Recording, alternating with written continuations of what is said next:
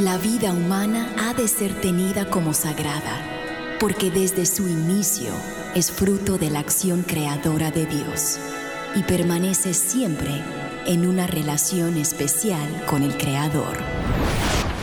No hay nada que se compare con la defensa de la vida y hoy muchos necesitan de nuestra voz. Aquí comienza Defiende la Vida con Adolfo Castañeda.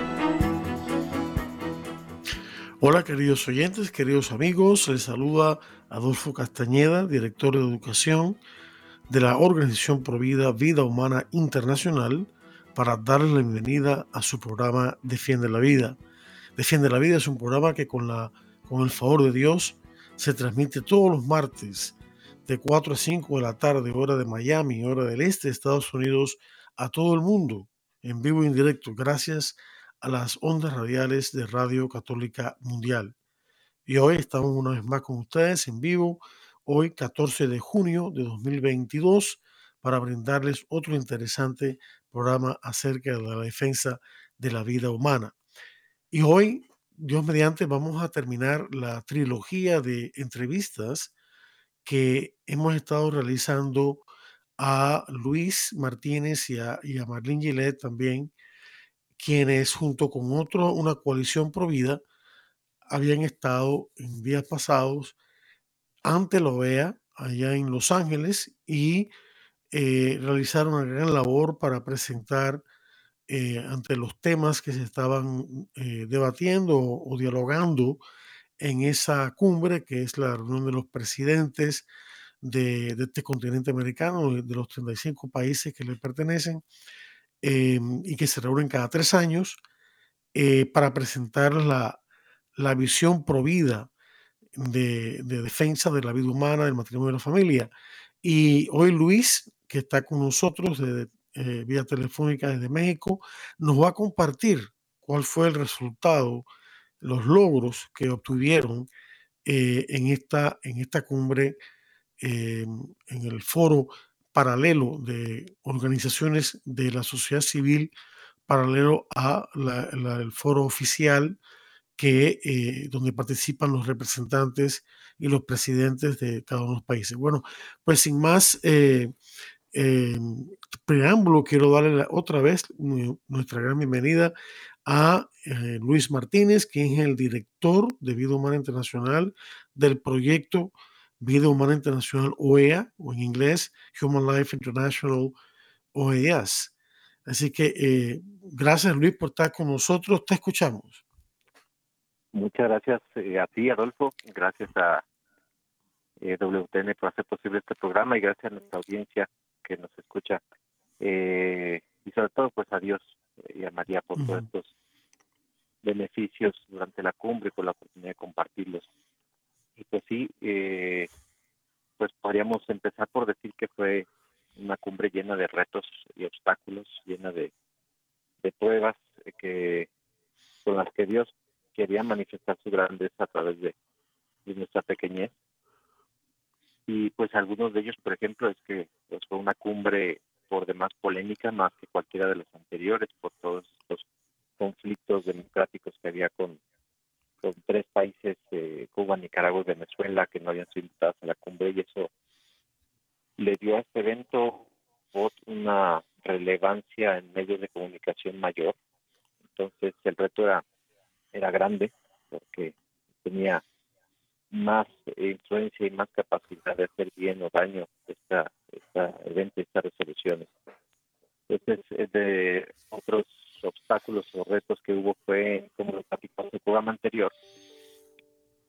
la sociedad civil, que somos todos los que no somos gobiernos, como Human Life International, no tuvimos unos procesos en donde cada coalición, cada grupo daba su posicionamiento entonces todos podían expresar su postura sin que hubiera debate, sino que nosotros presentamos la postura propia y al mismo tiempo se escuchan en nuestras coaliciones posturas a favor del aborto, a favor de la agenda LGBT.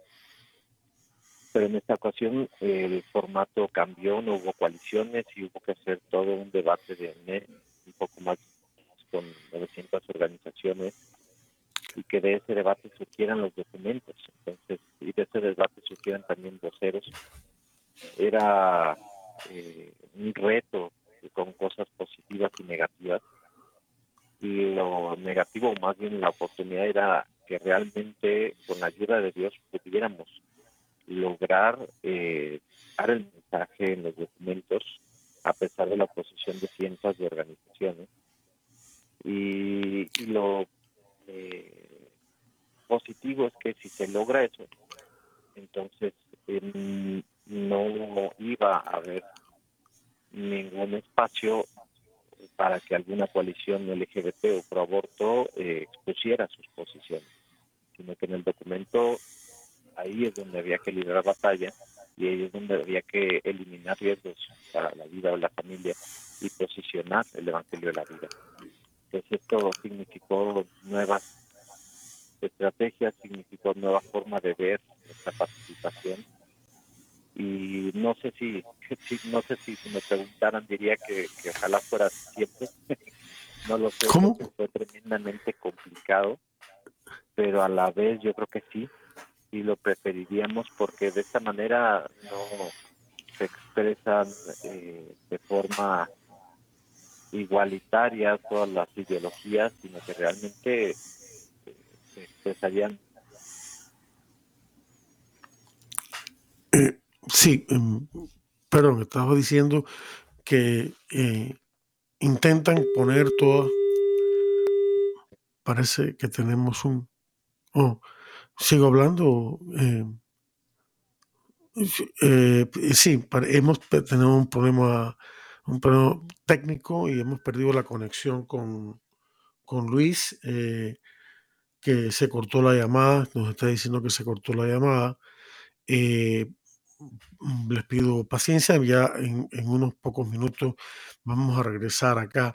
Mientras tanto, les comento a ustedes que esta labor de Vida Humana Internacional y la coalición que ha generado de eh, otros grupos pro vida de la región, de los distintos países que la componen, ha sido un logro monumental desde que Marlene lanzó este proyecto, creo que hace como 10 años más atrás, se ha ido cada vez bien. Estaba diciendo al público, Luis, que, que esta esta labor de vida humana internacional que data de, años atrás, que comenzó Marlene, que ahora y tú estás continuando ahora, eh, ha, tenido, eh, ha tenido éxito en el sentido de que cada vez ha aumentado más la participación de miembros de una coalición por vida ante la OEA y han logrado eh, en el pasado, y creo que ahora tú nos dirás, incluir en el documento final en este caso de esta cumbre, la postura pro vida y familia. ¿no? Eh, eh, no, te escuché bien esa parte si, lo habían logrado, ¿no? poner esa postura en el documento final. Sí.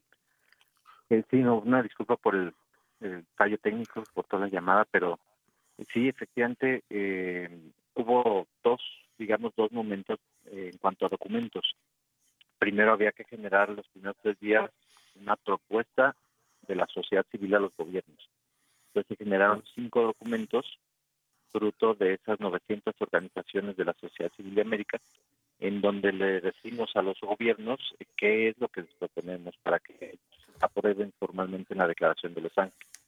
Y el segundo momento, que cerró el día 10 de junio, es pues precisamente el documento oficial de la cumbre que está dividido en cinco partes. Entonces, en el primer momento, el documento de la sociedad civil logramos, eh, gracias a Dios, y pues sin él no hubiéramos podido porque éramos claramente minoría, o sea, si había 900 organizaciones civiles, a lo mejor solo nosotros, nuestra coalición, que éramos ocho personas, nueve, nueve personas, de los cuales cuatro, como comentamos en el programa anterior, no habían sido admitidos, entonces éramos cinco nada más contra 800 organizaciones que fue un milagro, pero en ese primer momento sí, quedó, quedó explícitamente, sobre todo en tres de los documentos, tres de los cinco, eh, la postura a favor de la vida de la familia.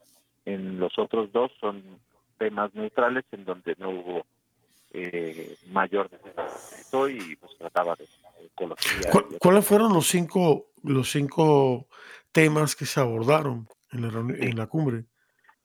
Los cinco fueron salud, en segundo lugar democracia, en tercer lugar transformación digital, el cuarto futuro verde y el quinto energías limpias. Entonces, en el de salud eh, se plasmó de forma explícita que se debe eh, cuidar en los conceptos de salud de la mujer embarazada y del niño concebido. Ese concepto concebido es importantísimo porque ya no se habla solo del no nacido o del feto o del niño por nacer, sino que concebido abarca totalmente los nueve meses o todo el periodo de gestación desde el primer momento. Entonces, que uh ese concepto de forma explícita fue difícil porque de forma ilegal nos lo retiraron en tres momentos. ya hmm. había sido aprobado antes de empezar la cumbre ese concepto.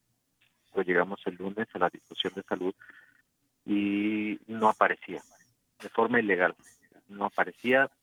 Otra vez en esa discusión lo volvimos a, a, colocar después de un debate y una discusión fuerte. Se colocó de nuevo el concepto cuando se vuelve a leer el miércoles ya ante los gobiernos, otra vez eh, de forma ilegal cambiaron el término concebido por feto, lo cual elimina tres meses de protección al no nacido. Claro. Entonces, en cuanto terminó el evento, eh, Marlene y yo hicimos una fuerte queja a la vocera y llevamos el tema a la Secretaría de Cumbres, a las autoridades de la OEA, y en cuestión de menos de 24 horas al día siguiente ya estaba recibiendo la OEA el documento oficial con el concepto concebido incluido y ese documento fue el que se presentó a los gobiernos para su discusión en los últimos dos días de la ¿Y, ¿y quiénes o quién estaban eh, sacando eh, el término concebido, el concebido de, del documento? Sí, eran eh, algunas organizaciones feministas una de ellas, un grupo de organizaciones, tenía posicionada a una persona en la vocería. En cada grupo, en cada tema, eh, había tres voceros, uno por cada región del continente. Entonces, un vocero era de un grupo LGBT, pero ocurrió muchos milagros y uno de ellos fue que ese vocero le tomó mucha estima a Marlene hubo mucha interacción entre Marlene y él, y él, aunque pertenecía a un grupo LGBT, fue uno de los que impulsó el término concebido. Ah, qué bien. la otra vocera era neutral, pero había una de las tres, la tercera vocera era eh, de grupos feministas, entonces a ilegal, a la hora que presentaba el documento, lo corregía según sus conveniencias, y entonces una y otra vez aparecía el documento alterado.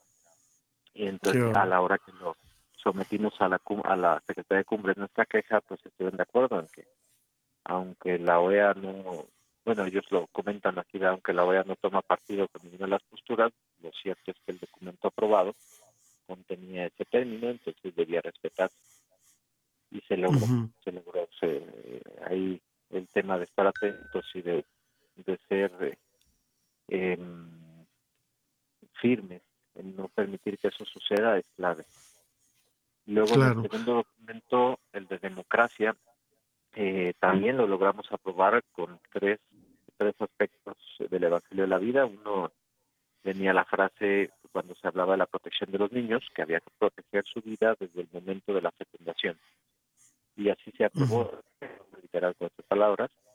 En otro lugar venía un párrafo en donde decía también acerca de los niños y la explotación infantil, que había que protegerlos en todas sus etapas de desarrollo, incluida la prenatal.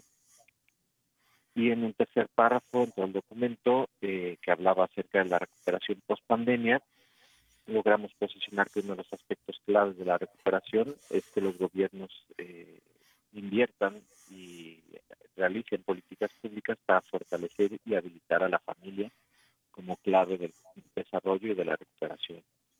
E, eso es importante, lo que acabas de decir de la cuestión de la salud, porque como tú bien sabes, y para, para beneficio de nuestros oyentes, la Organización Mundial de la Salud, que pertenece a Naciones Unidas, en contubernio con el gobierno estadounidense de Joseph Biden, que es pro aborto, y esa organización es pro aborto, eh, están intentando eh, desarrollar eh, unos, ah, unas medidas que permitan que la OMS intervenga en los países, aún yendo por encima de sus leyes, soberanía, para dictar cuándo hay una pandemia, qué hay que hacer por ella y este, cuándo termina. Entonces, eso, claro, eh, con el pretexto de proteger a la gente, la salud de la gente, pero lo que están haciendo es penetrando en los gobiernos con su ideología, que, contiene, que es un desastre, ¿no? Eh, mi pregunta es, ¿algo de eso se, salió a, la luz ahí en, esa, en los debates o, diálogos que hubo en torno a ese tema de la salud?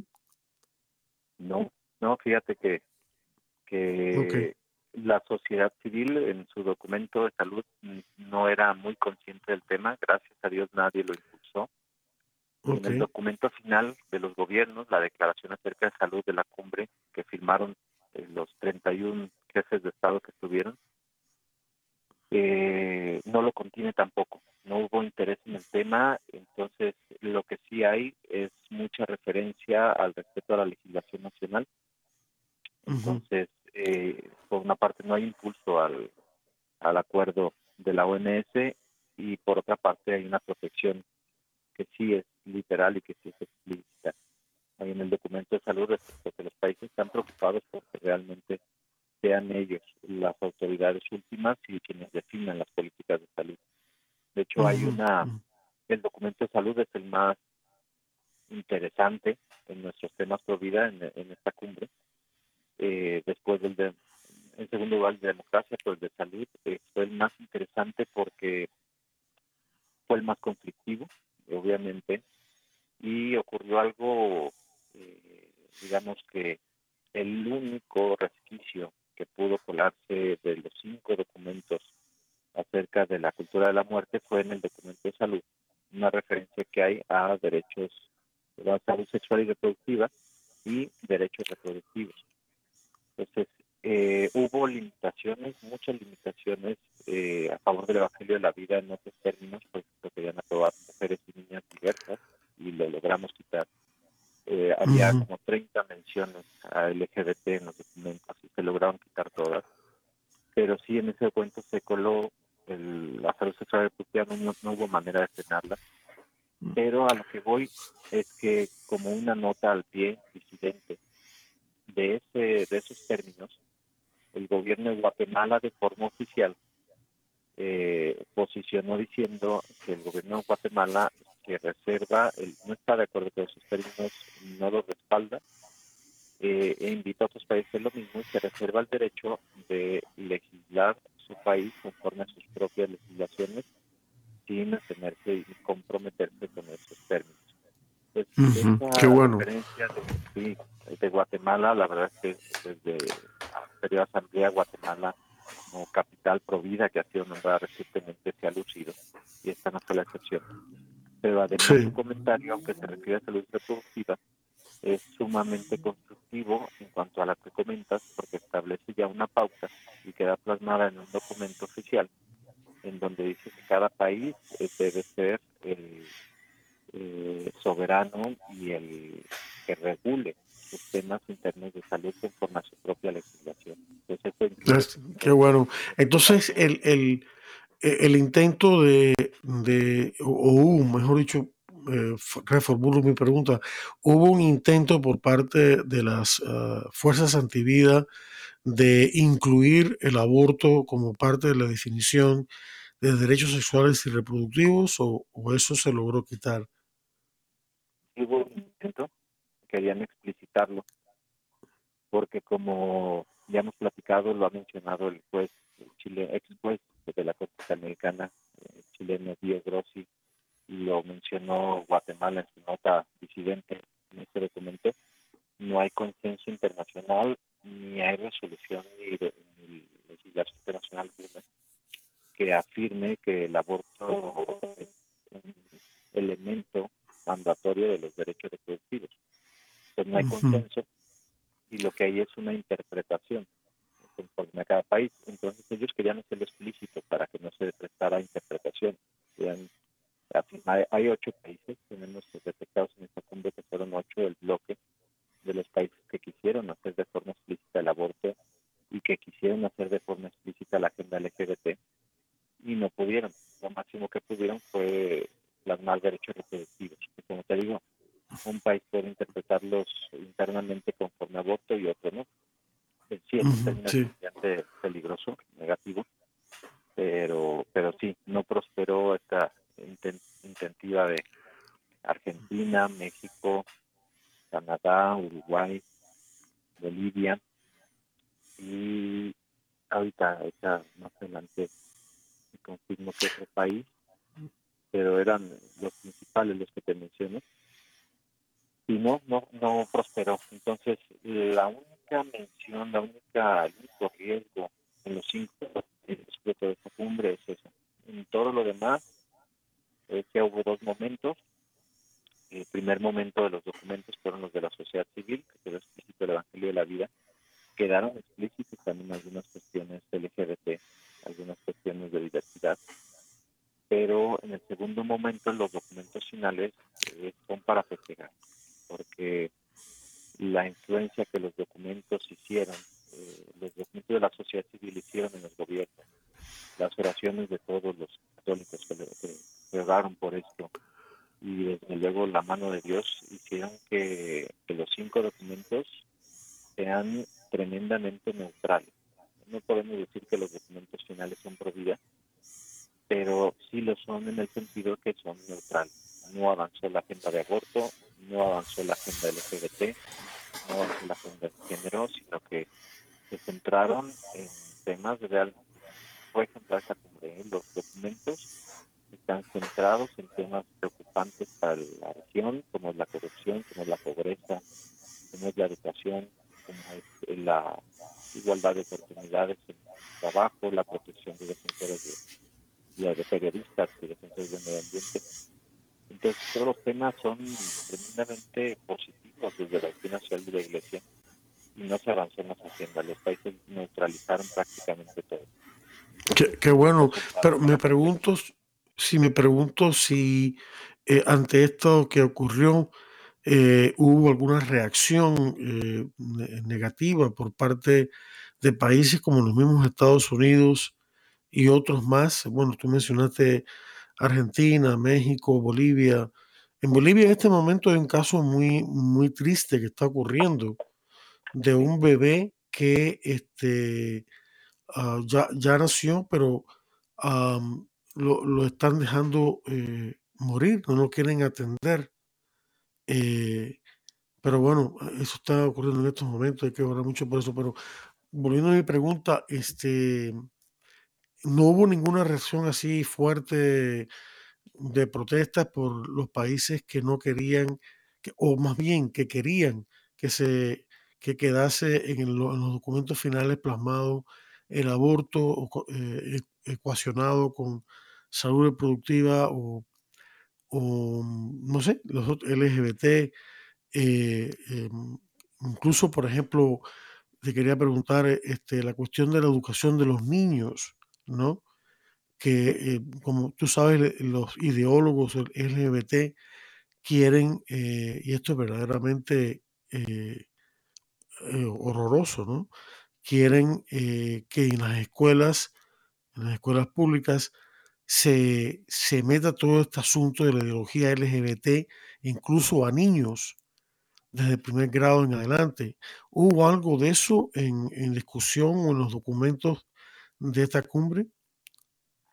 En el tema del aborto, no hubo ni una sola manifestación en contra de algún país porque consideraban que el término derechos sexuales y reproductivos les iba a dar pauta eh, para sus propios países para internamente seguir regulándolo, cosa mm. que, que ya existía, que realmente este documento no avanzó en nada a favor de ellos, sino que el término derechos sexuales y reproductivos ya se encuentra en las resoluciones de la Organización de los Estados Americanos.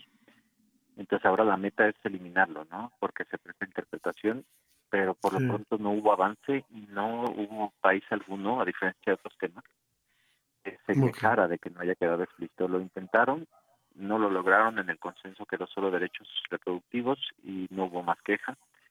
En cambio, en la agenda LGBT sí había un fuerte impulso desde sociedad civil y luego desde los gobiernos, eh, dirigidos principalmente por Canadá. Canadá hizo una labor tremenda a favor de la agenda LGBT.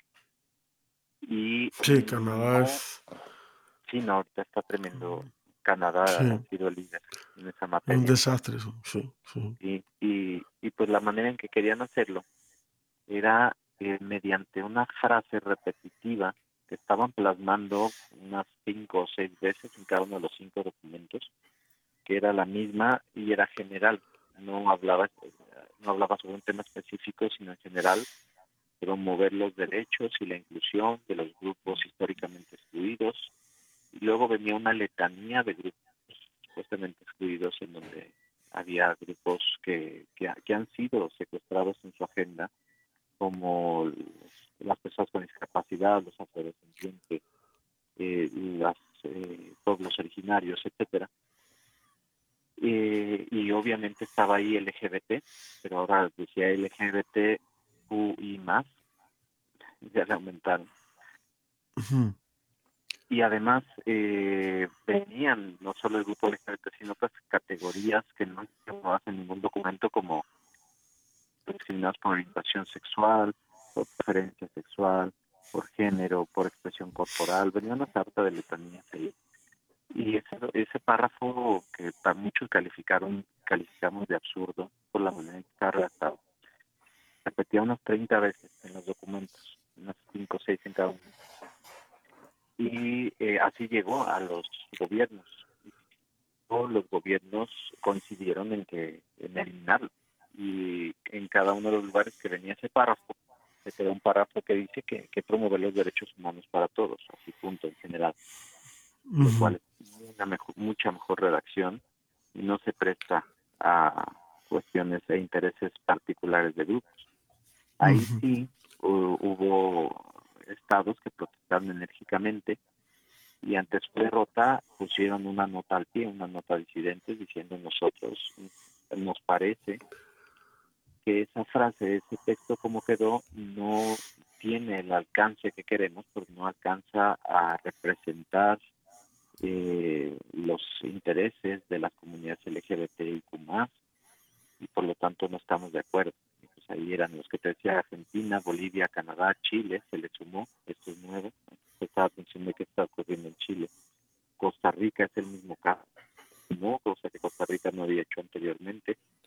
México, Uruguay, que sí ya son clientes frecuentes de esta agenda, y Panamá. Panamá es otra sorpresa. Panamá insistió dos veces. Eh, Panamá también se quejó en otro tema, que es similar, que había también una frase repetida por lo menos una vez en cada documento, que decía que considerar la agenda eh, en todo momento de recuperación de la pandemia para favorecer a las mujeres y niñas.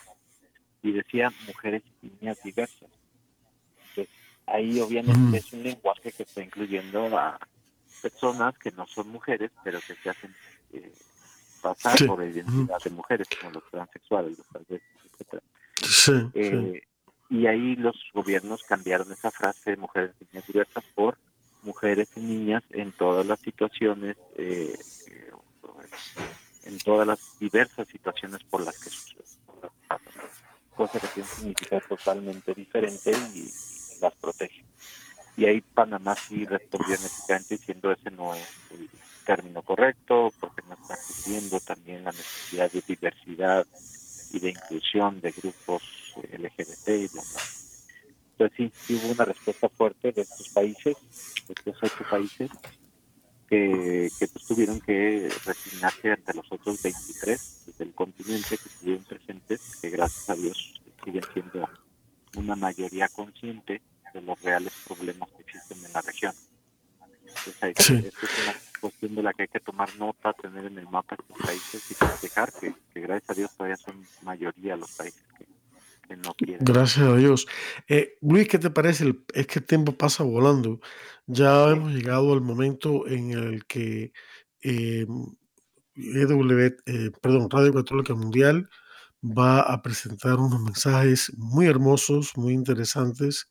Vamos a hacer entonces una pausa para escuchar esos mensajes, pero no le cambie que muy poco regresamos aquí otra vez en, con mucho más en Defiende la Vida. Estamos en Defiende la Vida. Enseguida regresamos. Defiende la Vida con Adolfo Castañeda continúa, luego de estos mensajes.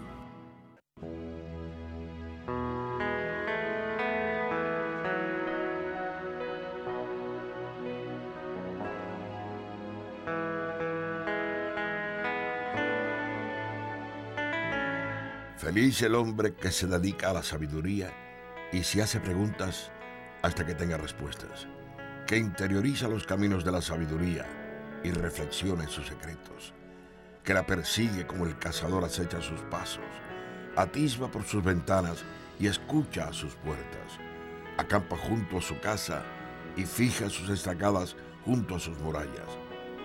En las manos de la sabiduría colocó su carpa ya aloja en el lugar de la felicidad. Pone a sus hijos bajo su protección y haya abrigo bajo su ramaje. Bajo su sombra se protege del calor y acampa en su gloria.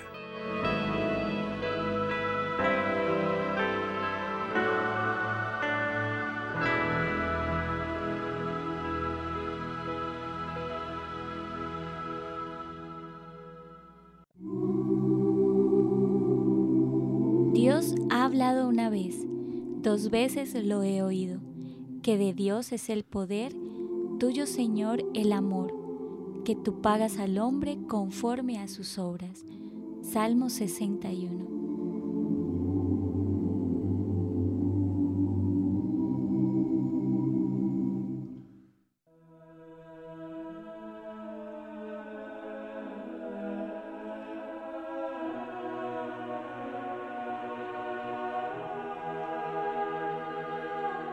Les ruego pues, hermanos, por la misericordia de Dios, que se entreguen ustedes mismos como sacrificio vivo y santo que agrada a Dios. Ese es nuestro culto espiritual. No sigan la corriente del mundo en que vivimos, más bien, transfórmense por la renovación de su mente. Así sabrán ver cuál es la voluntad de Dios, lo que es bueno, lo que le agrada, lo que es perfecto.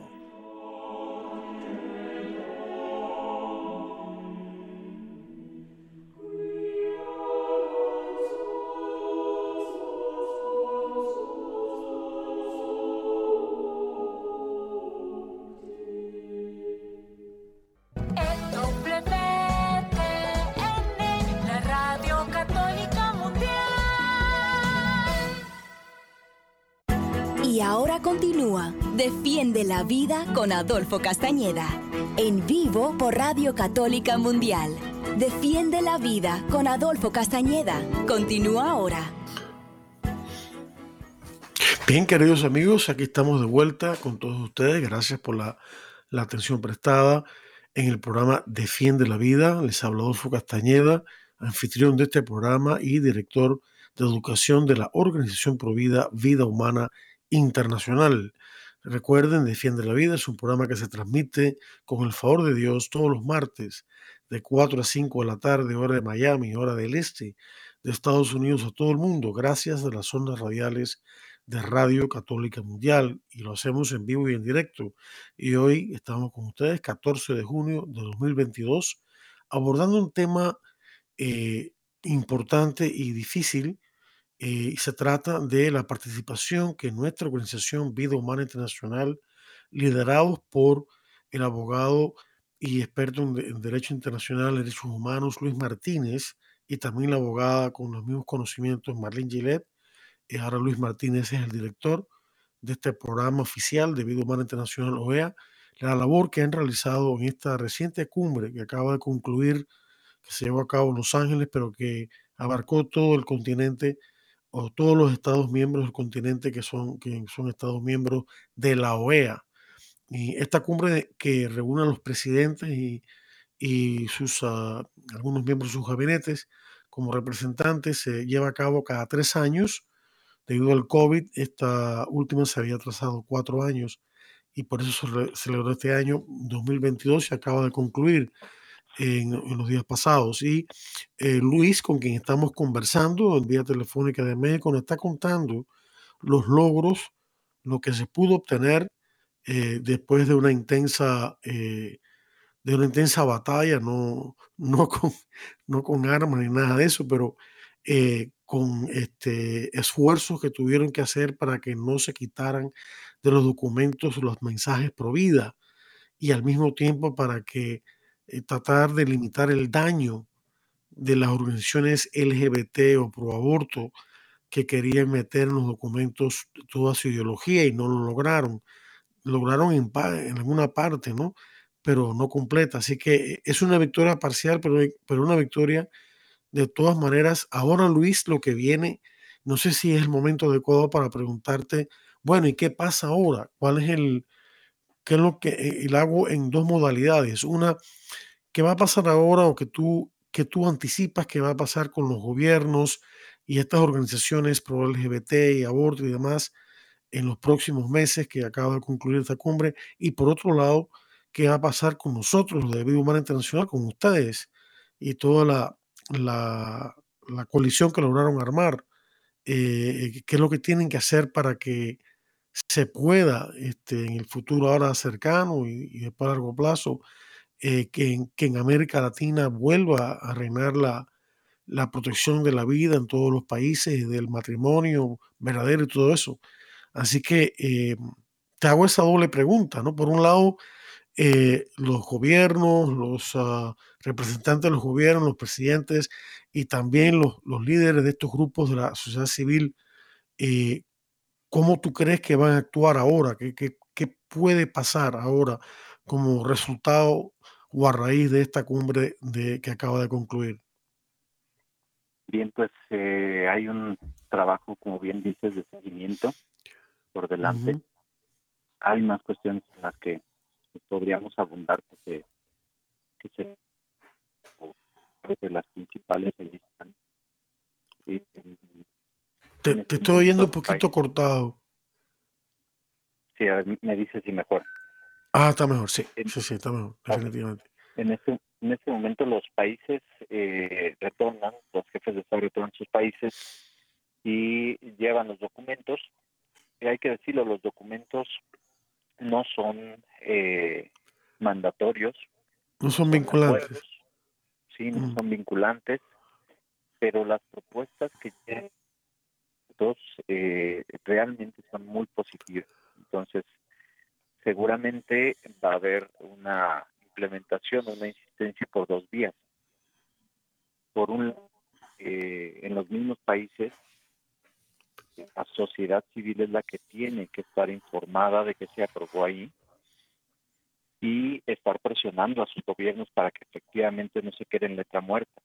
Esta es la claro, vía más difícil, claro, porque claro. efectivamente no todas las organizaciones, no toda la sociedad civil en los países está al tanto de estos temas. Es un tema pues que es noticia un rato, pero realmente no hay mucha conciencia a favor de ello y uh -huh. nacionalmente internacional estamos buscando implementar medios, eh, podcast, página de internet, o sea, a través de la que vayamos haciendo conscientes a la sociedad civil de los países de la necesidad de estar en estos temas. Así como, uh -huh.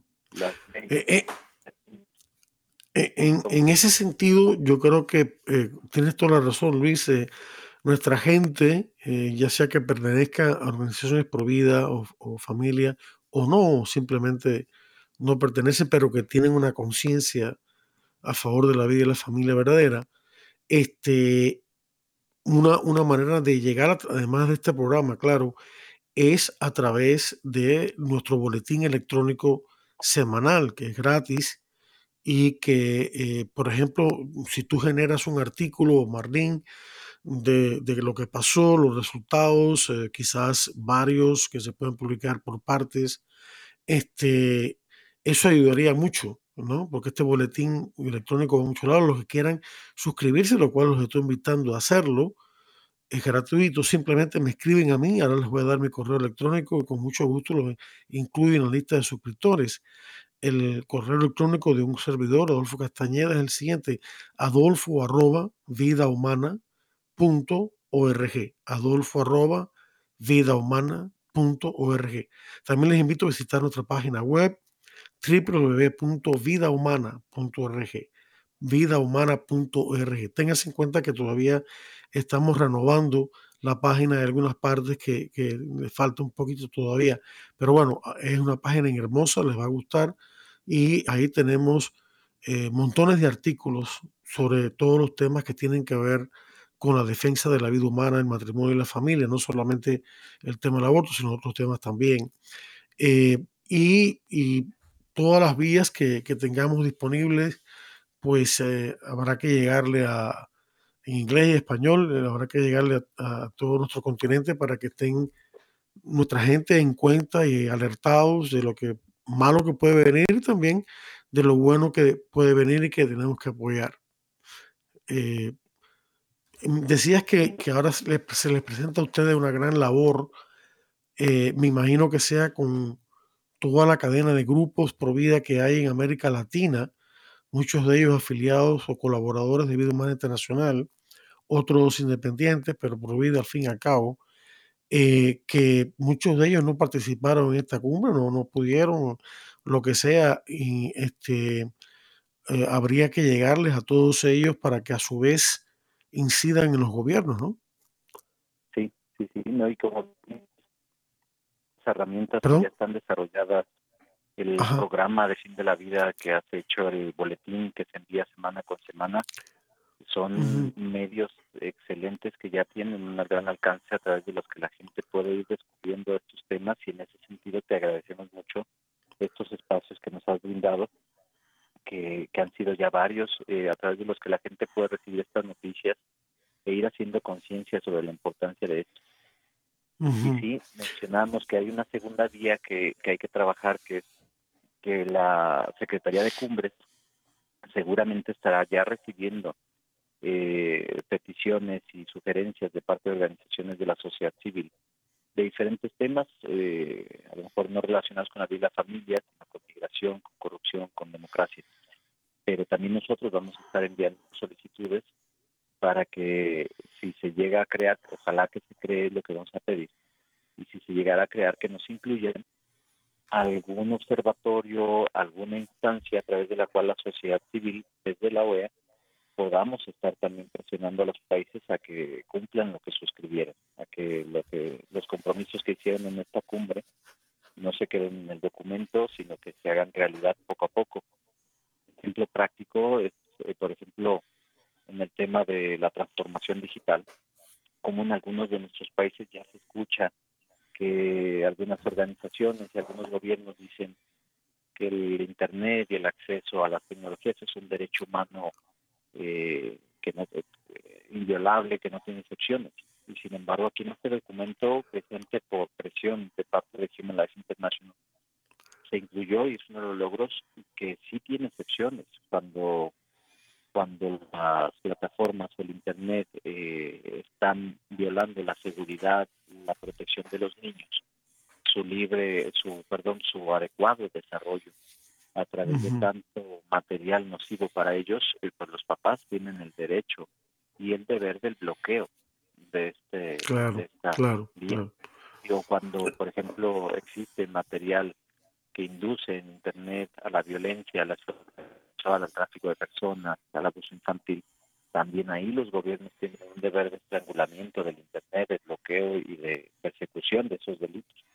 Y eso en el documento no estaba y ya fue contemplado. Entonces, cuando en nuestros países se escuche decir que el Internet es un dominio en donde nadie se puede meter y es totalmente libre, no, ya hay un acuerdo hay una cumbre que dijo que estas son las excepciones y que deben cumplirse. Entonces ahí debemos estar atentos a los grupos que nos preocupamos por este tema que mencionabas de la educación de los niños, del papel de la familia y de los papás tenemos ya una herramienta aquí que podemos presionar para que se y que se respete ese derecho de los padres y que se ejerza ese deber del gobierno de proteger a nuestros niños. ¿eh?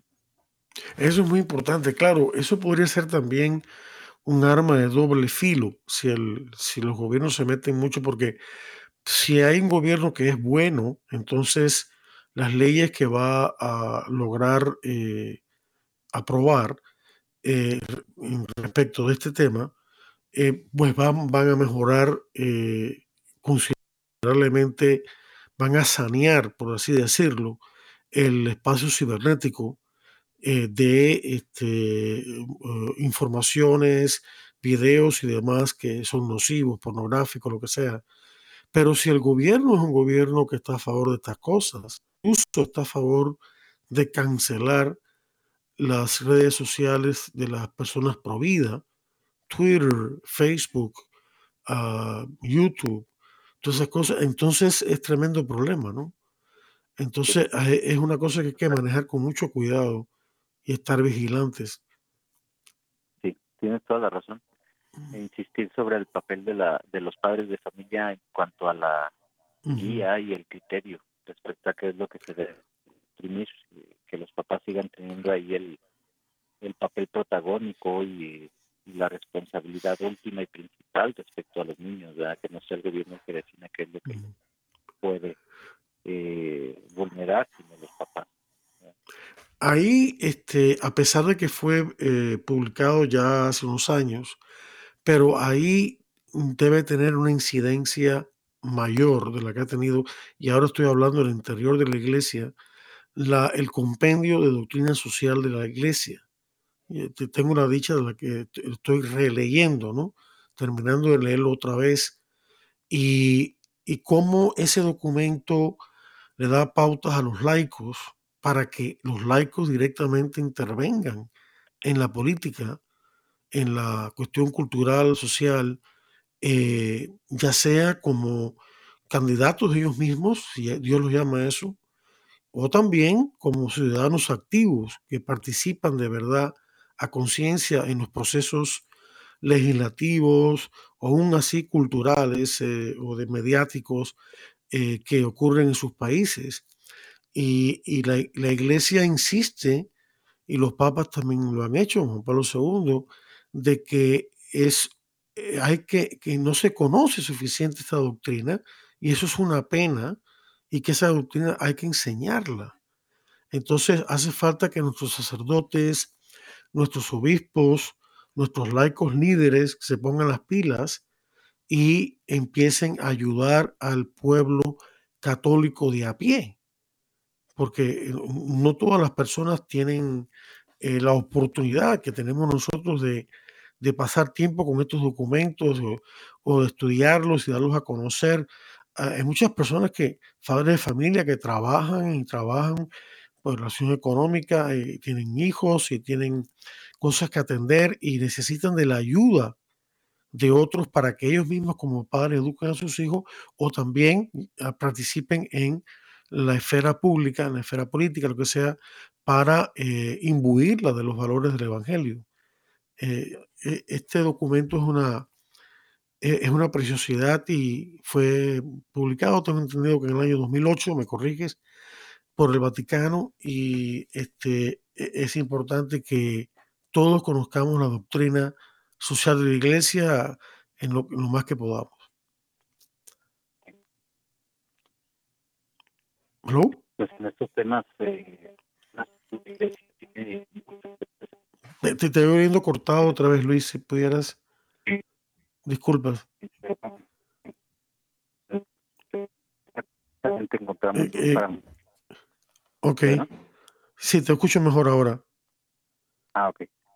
Que, que probablemente no nos suenen tan explícitamente relacionados con la vida de la familia, pero que estos documentos, por ejemplo, el de una cumbre de las Américas, el de una asamblea general y el de las leyes de nuestros países, eh, están contenidos temas que sí están relacionados indirectamente con la familia y con el derecho a la vida.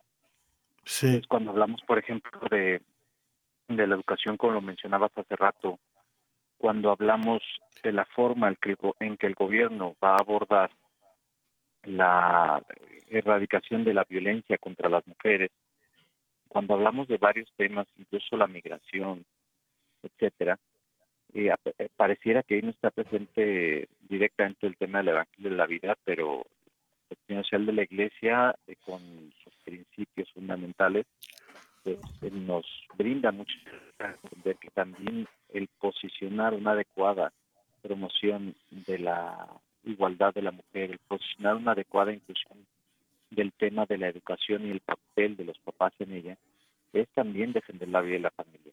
Claro que sí, claro que sí. Totalmente de acuerdo. Y, este documento de doctrina social enfatiza todo eso. E incluso eh, en la parte que estoy leyendo ahora, que es la parte final, eh, cita casi palabra por palabra a Evangelium Vitae eh, en la parte de que cuando se están pasando leyes eh, que hay que tratar de que esas leyes sean lo más prohibidas posible, pero si se inculpa de uno no se puede, entonces uno tiene que dar a conocer su postura prohibida a todos y de que porque no hay otra salida y la salida salía peor, entonces aprueban leyes que no son que no son lo que uno quisiera totalmente, ¿no? Pero el punto, el punto importante es que se cita Daniel Umbite en la parte en que habla de que la democracia no puede estar eh, sustentada por una ideología eh, em, relativista, sino al contrario, tiene que estar sustentada en la ley natural que todos deben seguir, que todos estamos obligados a seguir, porque si no, entonces se da una democracia que no tiene una base sólida para defender los derechos y entonces eh, se, se, se, trata, se trata simplemente de consensos y de acuerdos tomados por mayoría, pero no el respeto a unos fundamentos sin los cuales la misma democracia se desmorona. ¿no? El, respeto a la vida, el respeto a los padres, el respeto a los matrimonios, como yo lo creo, el respeto a la familia, eh, no, no, son objeto de votación son el fundamento de la votación. Entonces, eh, eh, eso nuestros hermanos todos tienen que tener claro y, el, mencioné el documento porque, quería enfatizar el punto de la participación en la esfera política y pública de nosotros los católicos, a unos más y otros menos según sus posibilidades, y, quitarnos de la cabeza esta idea equivocada de que el cristianismo no se mete en política. Eso no es verdad. Eso es falso. Eh, entonces, eso tiene que estar claro, ¿no? Y que tenemos que formarnos para ello. E, eso es lo que quería decir con esa. No, y diste en el clavo, hay más temas eh, que no parecieran relacionados con la vida y la familia que los que parecen neutros. Son más los que parecen neutros, pero que en realidad, para quien conoce la doctrina social de la Iglesia, son temas directamente relacionados. Claro, claro. Un rápido ejemplo, porque sé que ya nos queda poco tiempo en una de las conferencias se hablaba sobre construcción de ciudades sostenibles, resilientes, inclusivas del futuro. Y en esa reunión Marlene eh, algo interesantísimo que decía, oye, ¿y qué relación tiene la población, el crecimiento poblacional con esta construcción de ciudades del futuro? Y el ponente centró de forma sumamente adecuada en que si queríamos que atender y responder al tremendo reto que es el crecimiento poblacional. Entonces la solución no era reducir la población, sino mejorar los procesos para eficientar y dar más rendimiento a nuestros recursos naturales. Así es.